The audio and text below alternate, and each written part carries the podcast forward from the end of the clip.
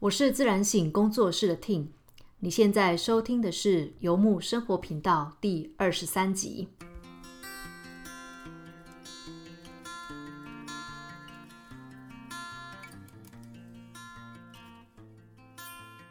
好，所以就如同今天节目的标题，我想要在节目当中跟大家分享的是，作为一个自由工作者，理财、存钱、管钱的方式。其实我自己在写脚本的过程当中，发现我今天想要分享的内容啊，它其实不限于自由工作者。也就是说到管钱、存钱、理财这件事情的时候，呃，我觉得我今天会分享的内容，它，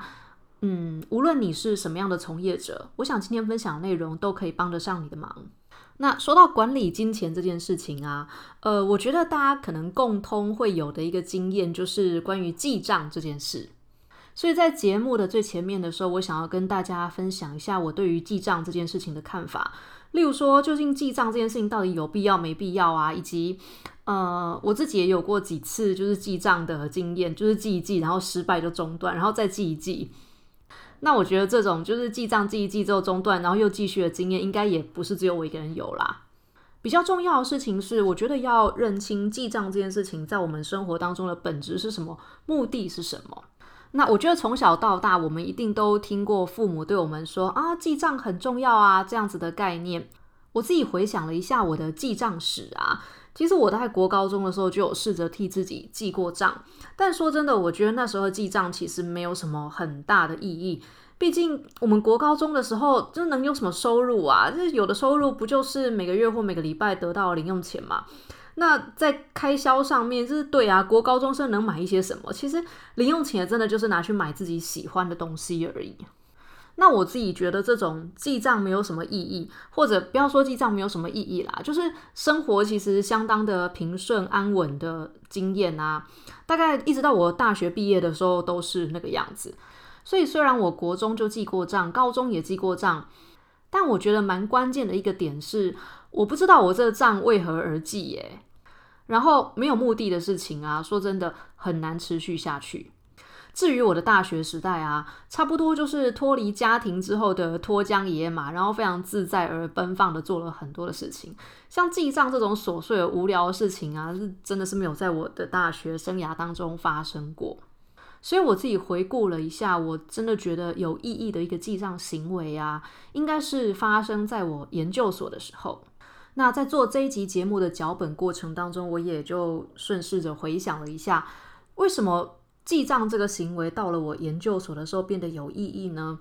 我觉得，嗯，会有两个点，就是第一个，嗯，我到了研究所之后，你知道，顶着一个研究生的头衔啊，终于去补习班找工作或者应征家教的时候，可以开一个比较好的价格嘛。所以我到了研究所的时候，等于就是收入增加了很多，比念大学的时候增加的多。那收入增多，然后又真的比较没有养家的压力的话，自然就是消费的标的，说真的也就是会变多嘛。那我大学毕业之后，很快我就直接就是呃无缝接轨的就念了研究所。可是我有很多同学，他们是直接去就业的。那我有些同学，他们毕业之后第一份工作可能不是保险就是直销，所以我等于也是在念研究所的时候开始呃面对到很多。朋友的邀约啦，无论是邀约我成为他们直销的下线的经理人，或者是希望我可以买他们一张保单之类的，我觉得有收入是一个蛮重要的关键的，也就是我们开始重新的去感受金钱在我们生命当中扮演的角色，以及赚钱这件事情的不容易。然后我觉得毕业之后的就业，以及包含例如说去补习班找工作的时候，去跟人家谈自己的时薪啊等等之类的。它马上除了钱之外，其实它马上牵连到就是我们对自己的自我价值还有实力的一个可量化的评估。我觉得钱真的是很有现实感的东西。那随着我大学毕业之后，其实就算我继续念研究所啦，那种生活当中的现实感也变得越来越鲜明。那说真的，到底硕士那一年具体为什么开始记账的理由呢？我真的是想不起来了。不过我印象很深刻的倒是。我硕士班第一年的时候啊，真的是好仔细的写满了一本账本。那个时候记账还是手写，对，因为那个时候还没有智慧型手机嘛。不知道有没有听众没有办法想象这样子的年代？我那一年真的是很仔细的，连一块钱都把它抓出来，把账抓平。诶。那如果有的听众之前有听过我讲的呃文科生的风景，文科生的一路风景那一集，还有正午恶魔那一集的话，大概会知道我大约就是念硕士的时候，在心理的方面上面遇到了比较沉重、比较低迷的忧郁的状态。我非常仔细的记了一整年的账之后，发现我在忧郁的情况底下，完全没有办法省下一块钱来。呃，我记得我念硕士那个时候应该是二零零四、二零零五那前后，我那时候光是教补习班啊，一个月已经可以赚五万块钱了。可是那一年结束之后啊，我真的是一块钱都没有存下来哦，因为当时的我真的不知道该怎么样让自己开心起来，所以就我觉得真的就是拼了命的花钱找方法救自己。例如说买这本书会快乐吗？嗯，买很贵的保养品跟化妆品装扮自己会让自己很快乐吗？在情绪很沉重跟很痛苦的情况底下，我全部的钱都拿去买快乐了。我记了一整年的账之后啊，在这里在自己的账本上面发现了这个情况。我发现我完全没有办法存钱，然后我把钱花掉之后，其实整个人状况也没有好转。也就是记账这件事情啊，完全没有帮助我存到钱，然后也没有也没有解决我的痛苦或把我从痛苦当中拯救出来。当时的我真的看不出来记账的意义在哪，所以记完那一整年之后，我就放弃了。也就是说，就算我明知道有一些钱是乱花钱，我明知道有一些钱就是他花了也没用，然后最后就是浪费掉，但在那个很忧郁的当下，我真的没有办法克制自己不去花那笔钱。所以这个地方我想要延伸讲的事情是，记账这件事情的本质究竟是什么呢？我会觉得记账这件事情的本质其实是管理你个人的净资产，然后掌握你个人的财务状况。那以我来说的话，我会觉得我花钱的方式其实反映了我的情绪状态，还有某个阶段我想要成为什么样的人。所以记账这件事情对我来说，呃，至少以现在的我来说啦，我会觉得它跟我的个人成长是结合在一起的。所以流水账记得多细多准确啊！你每一块钱都把它抓出来抓平啊！我真的觉得那不是重点，所以我现在已经不会把账抓平。相反的，就是呃，我只要确认我的实际资产大于我账面的资产就可以了。什么叫做实际上的资产大于账面上的资产呢？呃，举例来说，我不知道大家的有没有用过信用卡的点数去买东西之类的。例如说，你折换了点数，于是原本一个一千块的东西，你只需要付三百块。那其实这多出来七百块，或这个信用卡点数兑换了多少钱啊？我就不会写在账面上，因为我觉得我只要确保我真正拥有的钱比我，呃，就是记录上面拥有的钱多的话，那这样子就是一个很安全的状态啊。我曾经是会那种为了。就是有五块钱到底花去哪里，我找不到，然后我会抓狂的人。但现在我已经没有时间做那样子的事情了。然后说到抓把账抓平这件事情啊，有件趣事，我想要岔出去讲一下。我曾经在别人的瑜伽公司上班过嘛，那那个大概是我非常短暂的有去别人的公司上班的一个经验。然后当时的我跟瑜伽教室的柜台就是交情蛮好的。就有一天去上班的时候，柜台脸很臭，但是很小声的跟我讲了一件事情。他说他前两天在那个就是在最后就是要交班，就早班交接给晚班这样交班的时候结账啊，发现就是有两百块钱就多了两百块出来，然后他整个抓账抓不平，于是他找回头过去往前抓了大概快三个礼拜的账，然后抓到头快爆炸，然后他以为是自己记账记错还是怎么样，晚班弄错或什么之类的。反正他最后就是硬着头皮去跟老板道歉，说很抱歉，就是他抓不平这两百块，他不知道为什么多了两百块。想不到啊，就是易怒而且龟毛的老板呢，居然没有讲什么，就默默的说：“哦，没关系，这两百块我来处理。”然后这件事情就这样过了。那因为就是导老板当时的反应实在是跟平常太不一样了，他就多留意了一下，然后最后才确认呢，老板为了要就是测试。柜台会不会偷钱，或者是有多盈余的时候会不会自己中饱私囊？所以老板故意多放两百块在收钱的抽屉里，然后柜台发现呢，这个钱是老板故意放的，然后他抓账抓到讨卡莫雷修哦，他 非常堵拦。我其实有一点点想要知道，就是这种事情发生的几率很高吗？就是老板们会想要用这种方式去测试会计部门、财会部门的，就是诚实的程度吗？然后我是觉得个人的记账这种事情啊，反正我们也不用跟财政部报税，然后也没有跟国税局缴税。我现在是不觉得把账抓平这件事情有很大的意义啦。再来就是，我觉得账抓平这种事，或者是你规划一个比较长久的预算这件事情啊，其实说真的，还是固定薪资的人比较有办法做。如果你的生活方式跟我的状况很像，也就是今天有钱赚，明天可能没钱赚，这个月赚很多，下个月可能赚很少，这种嗯 case by case 的自由工作者的话，说真的，我们要做一个比较长期的财务的预测啊，其实真的是比较困难。那这也就是为什么。呃，我放弃了把账整个全部抓平，就是核对下来的时候一块钱都不能错这件事情，我很早就放弃了。那如果不是要做一个比较长期的规划或预测的话，作为一个自由工作者，记账或者是管钱的意义到底在哪呢？有，我觉得，嗯，透过一个大数据的累积，就是我们记账，就说记个至少你记个三个月、四个月吧。其实我觉得啊，差不多是记一个月左右的账啊，我们那个开销的那个模式就会出现。那记三个月就是一个有一个更完整的模式可以观察嘛。对现在的我来说，记账的一个很大的意义就是，我会观察自己说花了多少钱，花在哪里。也就是，就像我前面讲的，记账真的是一个大数据的累积，也就是一个调查研究啦。那目的是什么呢？这些数据可以作为一个我改进自己的资讯的参考。我觉得作为自由工作者啊，在赚钱这件事情上面，特别要留意到的一个陷阱就是，我们会因为每天都有收钱，或至少就是我们的收钱的周期比领月薪的人短很多。我们可能三天五天，或甚至一个礼拜就可以有一笔钱收。那手上经常有钱的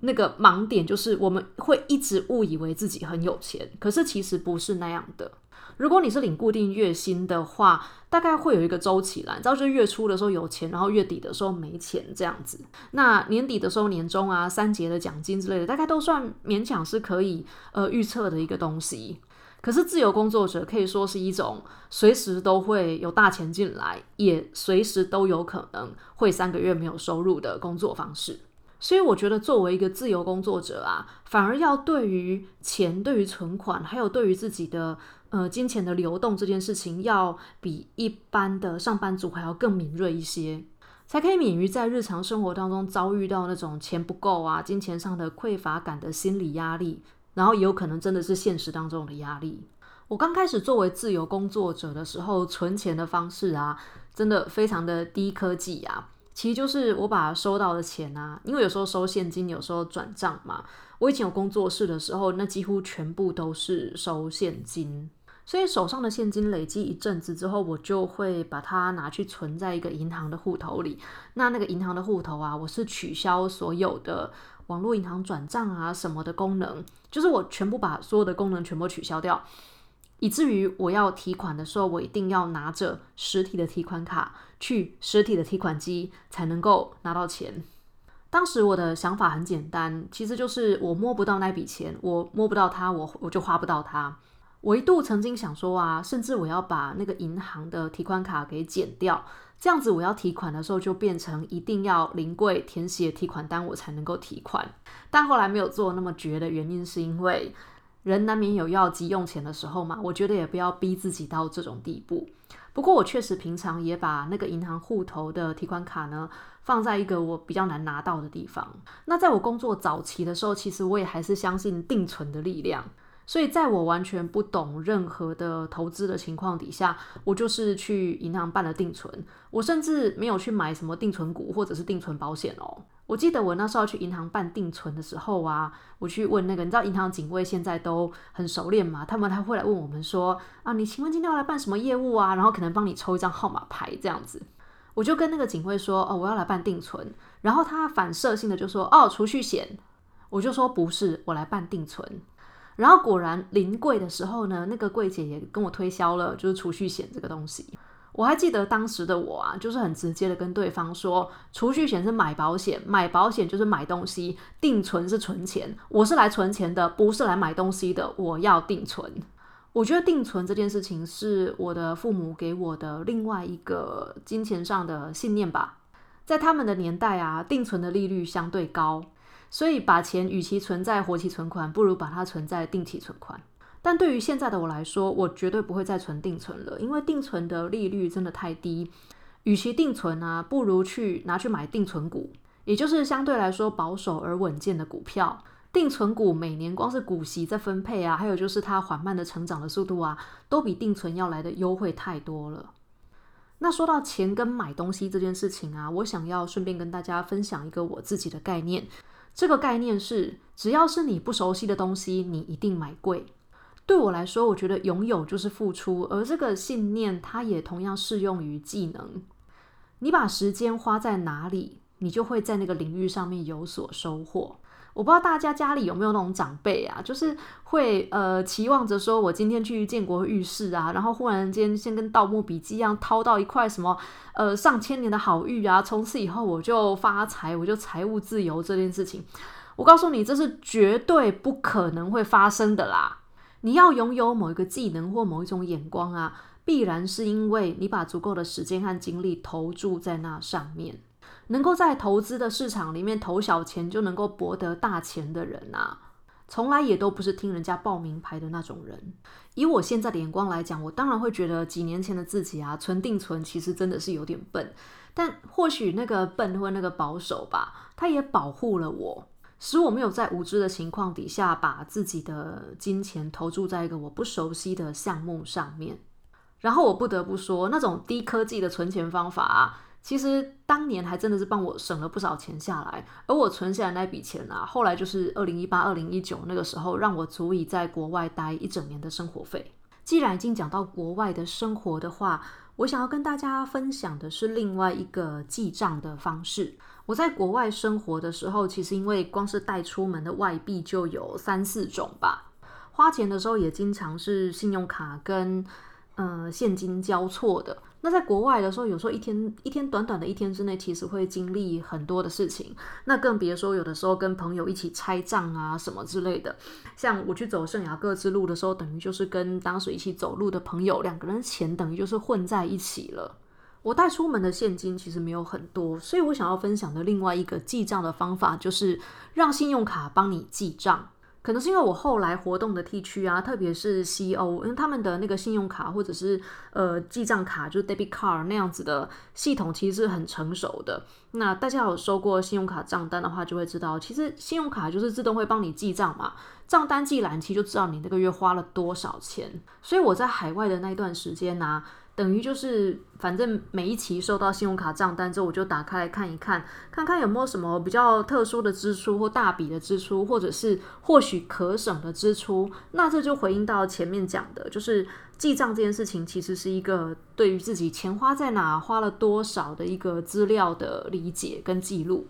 在海外那种颠沛流离的生活，比较说不准啦，就是。你去不一样的地方，然后住宿要花多少钱啊？那个真的是比较没有办法控制的事情。但是当我回到定居生活之后啊，你会真的会发现八十二十法则无所不在耶。如果你有记过账啊，或你在听完今天的节目之后开始试着记账，记个三四个月吧，你就会发现一件事情哦。其实每个月的支出啊，固定差不多就是那些，也就是食衣住行。就算我是在一个一直旅行的生活里面也是一样，每天要解决的就是食衣住行，特别是住住的贵跟住的便宜的差别而已。那固定的支出抓出来之后啊，其实要留意的就是那少数的为数不多的突然间的大笔支出，例如说动身忽然间很夯啊，于是你忍痛去抢了一个 Switch 之类的。或者 PS 五出了啊，你就连夜去排队，或者你就刷卡买了一台 PS 五，或者是 iPhone 十二啊，你就是忍痛就是刷了 iPhone 十二。这种不是天天有的支出，才是我们真正要去追踪的事情。追踪是什么意思呢？指的是你要去思考说，这笔钱花了之后，它在我的生活当中创造了什么样的价值。那以我自己为例好了，我始终觉得工欲善其事，必先利其器呀。所以，只要是跟我的工作有关的装备，其实我通常都还蛮舍得花大钱的，因为我觉得好的工具可以帮我赚来更多的钱。那我为何不花钱在买好的工具上面呢？至于娱乐或生活这件事情，其实我是蛮能省则省的。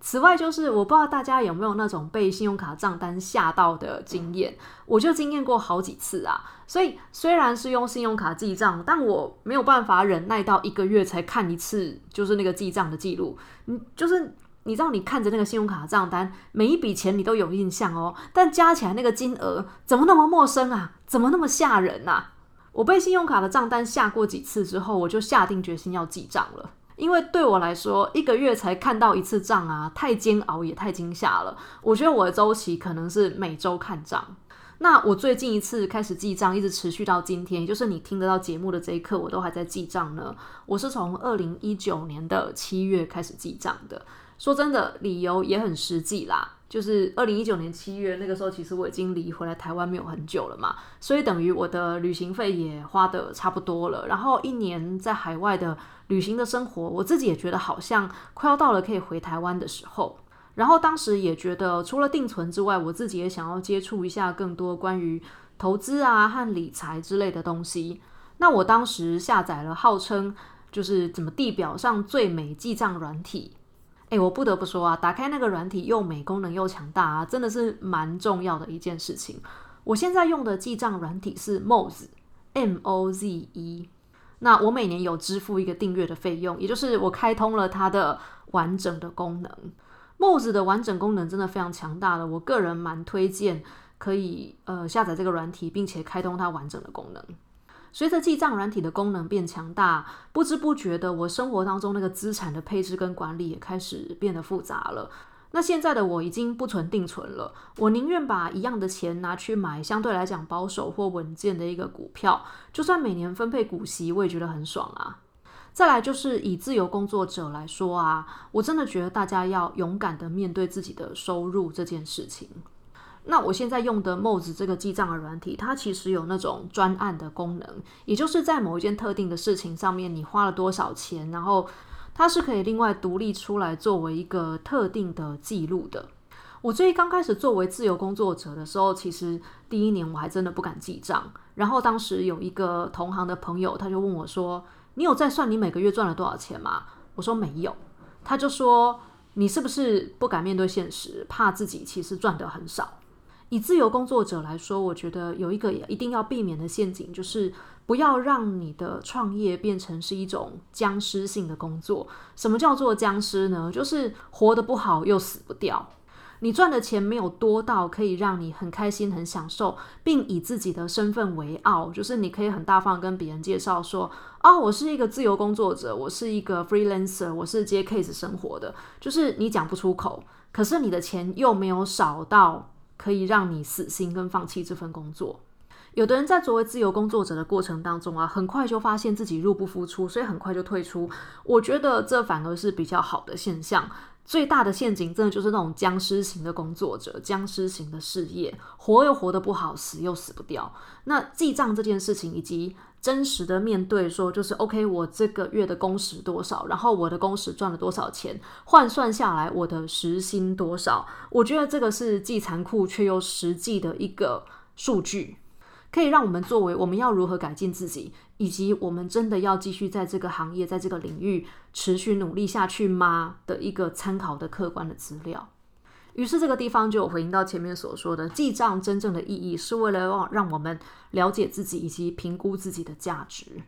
那以自由工作者来说，甚至可以进一步的去评估我们的生活方式是不是我们想要的，以及我们真的适合这样子的生活方式吗？除了这个很实际的地方之外啊，我想要跟大家分享另外一个关于记账的一个小技巧。呃，在 Moz 的那个软体里面，它的记账是可以自定分类的。然后我自定了一个分类叫做 Stupid，就是这个钱就是花的是一个愚蠢的钱的分类。什么叫做愚蠢的钱呢？也就是那种我觉得我一时耍笨，或这个钱花了有害而无利的费用，都会被我列在超笨这个项目里。那你就知道啦。所以像例如说那种失手把手机荧幕摔破。不小心把自己的电子书阅读器压破，以至于要送去维修，或者呃不小心弄破什么、弄坏什么，以至于要送去维修的这种钱啊，分类我就会选 stupid。然后再来就是买酒喝这种东西，我的酒钱呢也会被我算在 stupid 这个选项。我觉得蛮有用的一个点是，你这个分类写久了，哎，不知不觉这真的就戒掉了耶。因为自己知道这一笔钱其实是不需要，它就是一个不需要被支出的开销啊。那所以一旦被写在这个分类哦，我自己就会就会有警觉，说 OK，一样的事情不能再发生了。也不知道为什么，自然而然，哎，这个这个这类的钱呢，它真的那个开销就变少了。然后 Moss 有一个另外有一个很有趣的功能，就是它在记账的时候，你是可以把信用卡的优惠记在那个记账软体里面的。但说真的，我从来没有在我的记账软体里面写过呃信用卡的优惠。第一个就是我觉得以我的财力来讲啦，那个信用卡的优惠真的是不多。我觉得信用卡优惠要刷到很划算啊，就是换点数，无论是你是换点数或者现金回馈好了，我觉得就是我们个人。再精哦，再会算哦，都是算不过银行的。那如果你真的要就是刷卡刷到你觉得那个优惠非常超值的话，除非你一个月刷五六十万，我觉得有机会。可是这就是一个吊诡的地方哦。当你有个五六十万的或七八十万的一个刷卡的实力呢，你根本就不会在意那个信用卡的优惠，还会在意信用卡优惠的人，或者是会因为信用卡的优惠而心动的人啊。其实。大概也就是我觉得财力没有那么自由的人，当然我也还是会因为获得信用卡的优惠，或者是为了啊这个手刷礼我很想要，然后我就去办信用卡的人。我的意思是说，就是有优惠啊，有折扣啊，然后可以积点数啊，这些都很好。我日常生活当中在花钱的时候，也真的就是能刷信用卡我就尽量刷信用卡，因为信用卡有现金回馈嘛，有点数啊之类的。我的概念比较接近于。呃，我觉得要要累积这些东西，或者是想要刷卡，或者积点数，或者是玩信用卡的优惠这些，我觉得这都超棒的。我甚至有好朋友啊，他在信用卡点数或信用卡优惠这件事情上面，他每年这样折合算下来哦，他可以拿到大约折合台币大约一万块到一万多块的一个就是额外的一个收入。说真的，我也觉得这超强的啊。我觉得管钱这件事情有个重点，就是你一定要乐在其中，然后做这件事情真心的让你觉得开心，而且有赚到。只要真心的你觉得有开心有赚到啊，那你用什么样的方式管理你的钱财，例如包含去收集信用卡优惠什么的，我觉得这都超棒的，因为你有乐在其中嘛。那我我我真正反对的东西其实是。为了把账抓平，或为了要获得那几个点数或几块钱的回馈啊，把自己搞到讨卡莫雷修，然后把自己搞到发狂，痛苦了半天，只为了那么一点点钱，何必呢？那回应到前面我讲的，其实只要我的实际的资产大过账面上的资产就够的话，我其实完全就不考虑说要把这些信用卡得到的，无论是点数啊，或是现金的回馈等等，记在我的记账软体上。记账这个事情，我现在会遵循的原则是抓大放小，就是大概知道自己的大钱，还有出乎意料之外跟平常不一样的大钱花在哪就可以了。但至于那个什么喝一杯喝一杯珍珠奶茶五十块那种事情，我就不会，我可能就是就放它过了。那现在我觉得记账有另外一个比我当年用纸本手写更利多的部分呢，叫做电子发票。其实你就是绑定你的呃电子发票的那个。载具的条码嘛，然后每一次只要让他刷载具的时候，其实那笔支出就直接的登录在你的记账软体里面了。我觉得现在记账的门槛真的很低啦。重点是记账的过程当中，这个行为真的对你的生活，然后对你的财政，然后对你的个人的价值，对你个人的资产管理有正向的帮助。这个时间跟力气花下去才有意义。人生的成本不是只有金钱，还包括了我们的时间跟精力。记账也是要花时间跟精力了。那既然时间要花在呃记账这件事情上面的话，就要确保我们在做这件事情会给我们的生命带来更大的收益。我觉得这是蛮重要的一个思维的。既然讲到信用卡的话，我就顺便来分享一下我自己看待跟管理我的信用卡的几个原则。我在看待信用卡的时候，其实是越少张越好，因为呃，我觉得。要管理东西呀，对，他就是要花时间跟精力。如果我有七八张甚至十几张信用卡的话，对我来说，其实我会有选择困难症啦。那现在的我也还没有厉害到可以。就是把我的消费全部集中在一张信用卡上，就像前面讲到的啊，我还是会想要收集一些信用卡的，无论是现金的回馈或者是点数的回馈等等之类的。那不一样的信用卡，它也会有一些不同的消费的标的嘛。例如说，有的就是在旅行这个方面上面，它回馈的特别多啊，所以买高铁的时候回退回馈特别多啊。然后订房 Agoda Booking 订房的时候回馈特别多。那有的卡片的话，就是例如说你在网拍或网购上面的回馈会。特别高之类的，我觉得比较积极的一个做法，其实是每年要更新跟检查一次自己的信用卡。毕竟信用卡的优惠，它其实是会更新的，有的时候甚至它会几个月就更新。那太旧换新这件事情其实是蛮重要的，我觉得是蛮重要管理信用卡的一个原则的。那每次只要银行对于他们的存户或者是信用卡的用户公开什么样新的优惠政策啊，我都会立刻而且仔细的去读。那作为我决定就是要不要减掉信用卡或者是持续用这张信用卡的一个做决定的基准。那以自由工作者来说啊，其实信用卡的廉征记录，也就是你使用信用卡的信用记录，其实是蛮重要的一个财力证明的。因为毕竟我们已经没有新转户了。然后说真的，如果你在自由工作者这个行业做的比较久的话，你就会注意到新转户是一个多么棒的存在啊！银行其实就是最怕你还不出钱。而良好的信用记录可以让我们得以有机会在跟银行交涉的时候，可以拿到更好的优惠，以及更大的几率可以获得一些，例如说贷款申请的批准等等。所以我的信用卡来来去去啊，每年这样子检查，该减掉的减掉，该留下留下来。只有两张信用卡，我是一直留下来到现在都没有动的。一个是我的第一张信用卡，因为那个是我使用信用以及跟银行来往的记录的起点。然后另外一张我一直留着的，就是我的信用额度最高的那张信用卡。因为当我要去办新的卡，或者我要跟银行来往的时候啊，那个银行只要调我的那个廉征记录，就会发现，哎，某一家银行曾经愿意发给我这么高额度的一张信用卡，然后我的还款记录也非常的好的话，就等于我这个人信用是好的。那在跟银行互动的过程当中，也有比较机会可以拿到一些比较理想的条件。所以大概关于存钱啊、使用信用卡记账的部分，我差不多就分享到这边。接下来我想要分享几件我在呃运用钱、使用钱跟管钱的过程当中几件跟我自己有关的观察。第一个就是我发现到我自己会在痛苦的时候啊，会无意识的用花钱来拥有某些东西。进而让自己误以为拥有物质可以解决我的痛苦，但我必须要跟大家讲一件事情：你在心情不好的情况底下买的东西呀，通常事后也很难让你的心情好起来，而且这个行为哦，会造成第二个心情不好的源头，叫做下个月的信用卡账单。那我从硕士那个时候记账的那个经验当中就发现啊，花钱真的没有办法解决我的痛苦。那我现在就是痛苦的时候，先跟自己的痛苦待在一起。这时候无论如何，我求求各位，千万不要花钱，千万不要花钱。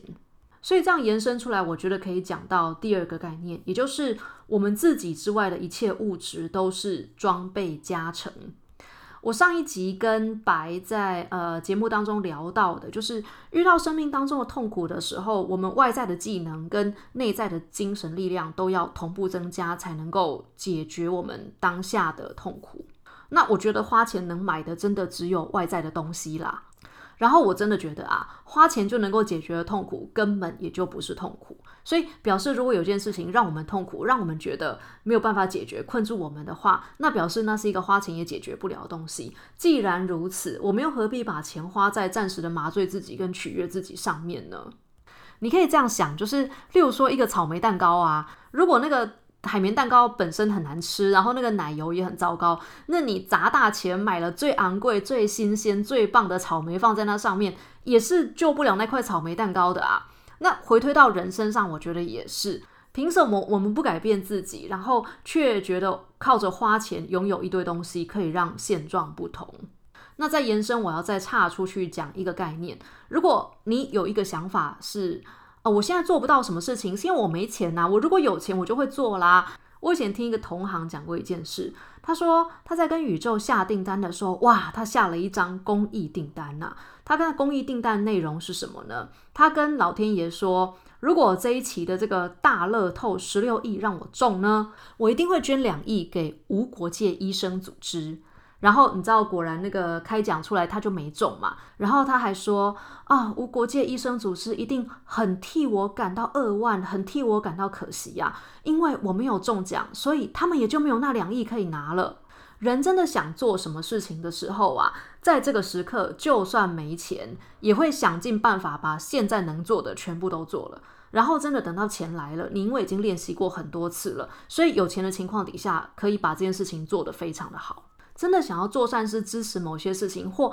真的想要做些什么改变自己的生活，或真的想要做些什么帮助别人啊？没钱有没钱的做法，有钱有有钱的做法。如果有些事情你觉得没钱就不能做，或者是没钱就做不到的话，我觉得那是一种对自己的误解，以及赋予了金钱过大的力量。重点是你本人准备好了，钱啊、外面的东西啊，那些都只不过是装备加成而已。好，那今天到这边，我想要跟大家一起稍微总结一下今天节目的内容。在节目的第一个部分呢，我分享的是关于我自己记账的历史啊，以及对于记账这件事情的理解。然后我们也聊到了一些对于记账、对于定存、对于投资的一些概念和原则。